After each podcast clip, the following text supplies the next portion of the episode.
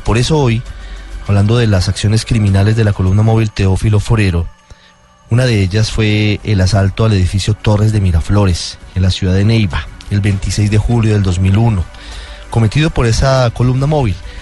Allí se llevaron un grupo importante de, de secuestrados, permanecieron varios años en cautiverio. Uno de los grupos de familias que más recordamos de ese episodio es la familia Polanco, pero hay muchas otras historias que se tejieron en torno a ese secuestro. Una de ellas es la de Aníbal Rodríguez Rojas. Él estuvo secuestrado por la Teófilo Forero durante cerca de cuatro años. Luego fue liberado y hoy en el radar en Blue Radio nos cuenta su historia. Don Aníbal, buenas tardes. Eh, muy buenas tardes. Don Aníbal, durante cuatro años estuvo usted en cautiverio, estuvo secuestrado por la guerrilla de las FARC. Sí, en total fueron 39 meses, tres años, tres meses. Estuvimos en, en la antigua zona de distensión durante todo el tiempo. Eh, allí llegamos eh, durante el proceso en el cual el gobierno nacional había declarado esa área como zona de despeje para las negociaciones que el gobierno de Pastrana adelantaba con las FARC. No obstante ello, esa zona se convirtió en refugio de secuestrados, entre otras muchas cosas. En ese contexto se produce la incursión de, de las FARC a su edificio donde vivía usted, a Torres de Miraflores.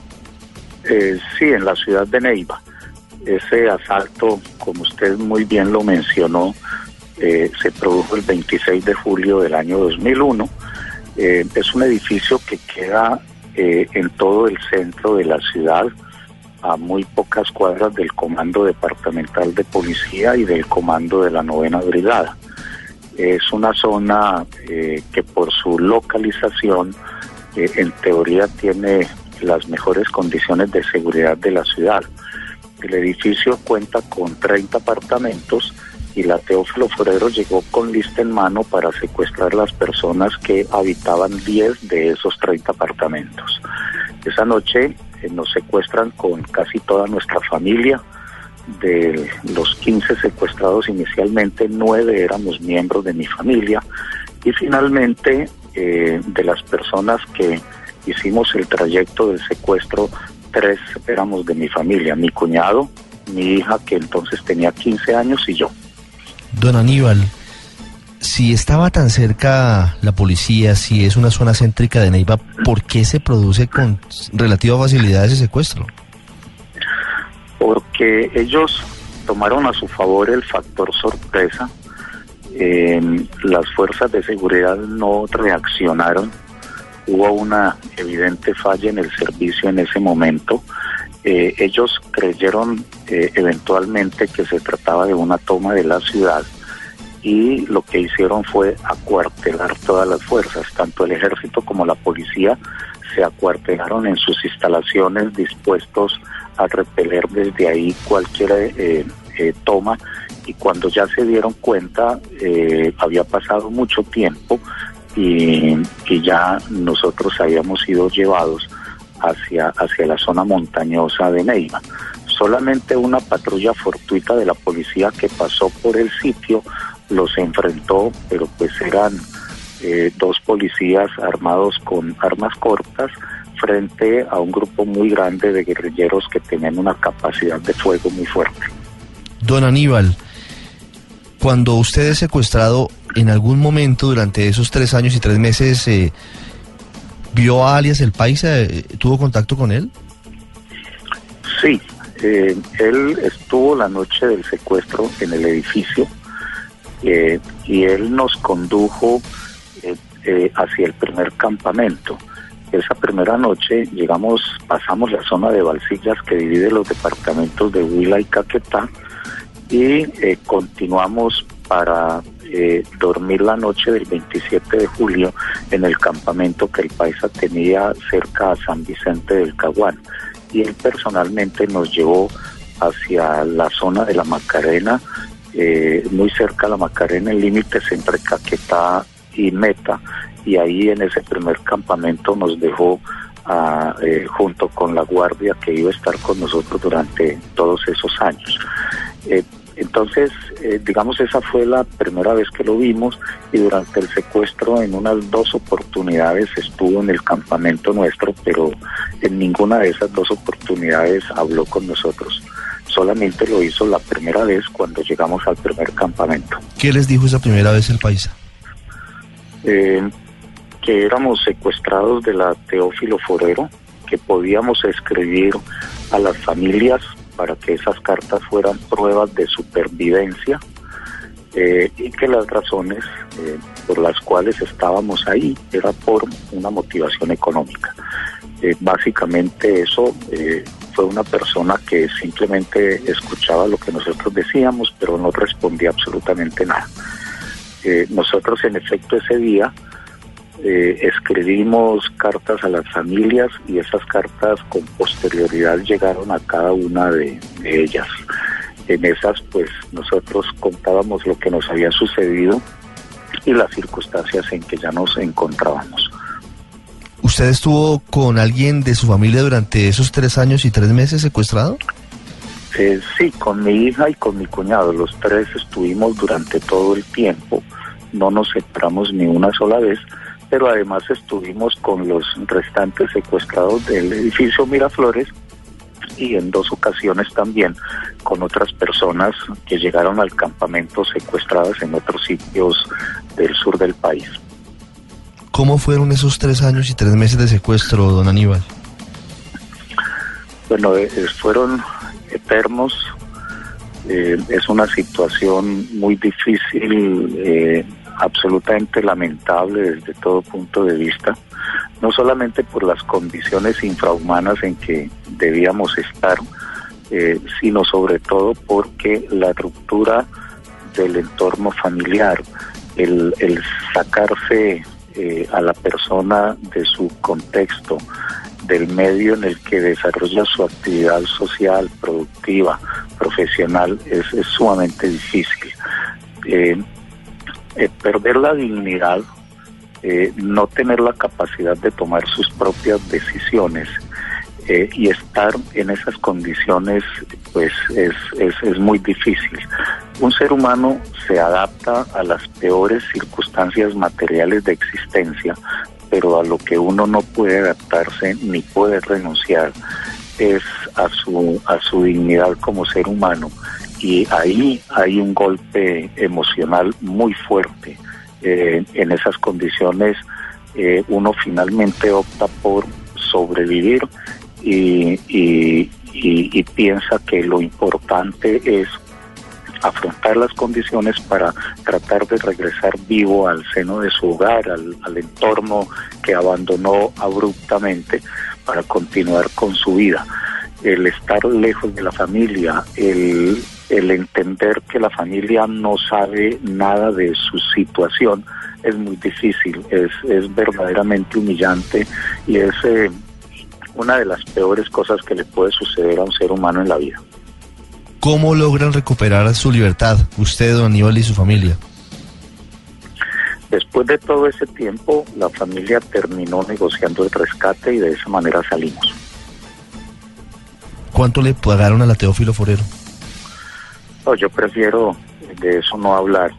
Ricardo, usted me, me entenderá por obvias razones. Por supuesto. Esto ya ha quedado en el pasado. Eh, fue una época en que el Estado no tenía la capacidad de, rescatar a los secuestrados. Eh, nosotros estábamos en unas condiciones en que si el ejército llegaba éramos fusilados en forma inmediata y esa era la orden que tenían los guerrilleros que nos custodiaban. Es decir, que al más mínimo intento de rescate deberíamos ser asesinados. Usted recuerda que por esa época eh, se intentó el rescate frustrado del exgobernador de Antioquia y sus demás compañeros eh, civiles y militares y eh, ese fue un operativo fallido en donde los secuestrados terminan siendo fusilados por la guerrilla. A partir de ese momento al campamento nuestro llegó la orden que si había un intento de, rescate teníamos que ser fusilados y en efecto durante una semana ellos estuvieron haciendo simulacros de fusilamiento eh, para prever esa situación. ¿Hacían simulacros de fusilamiento enfrente de ustedes? ¿Ustedes veían los de eh, noche, guerrilleros? los hicieron de noche, los hicieron de noche, llegaban entonces en tropel al cambuche nuestro y soltaban ráfagas de fusil al aire o también lanzaban eh, papas explosivas a un lado simulando granadas de fragmentación que serían arrojadas al cambuche nuestro. Eh, eso lo hicieron durante una semana y eh, en efecto uno de los guerrilleros a quien yo le pregunté nos, nos, nos, nos confesó que en efecto eran los simulacros de cómo nos iban a asesinar si el ejército llegaba a rescatarnos. ¿Eso lo ordenó el paisa? Sí, señor, el paisa lo ordenó. ¿Qué siente usted hoy cuando ve que ese mismo hombre que lo secuestró porque estuvo en el, en el operativo criminal de, de secuestro en Torres de Miraflores y luego da la orden para que los maten si llega el ejército o la policía a rescatarlos, hoy está en una zona de concentración y hoy está entregando sus armas? Yo he respaldado el proceso de paz con las FARC eh, por principio y por convicción. Eh, yo soy un convencido que nuestro país necesita eh, dar un paso adelante en la superación de este conflicto y por ello me parece de la mayor trascendencia que el gobierno haya logrado un acuerdo con la guerrilla de las FARC.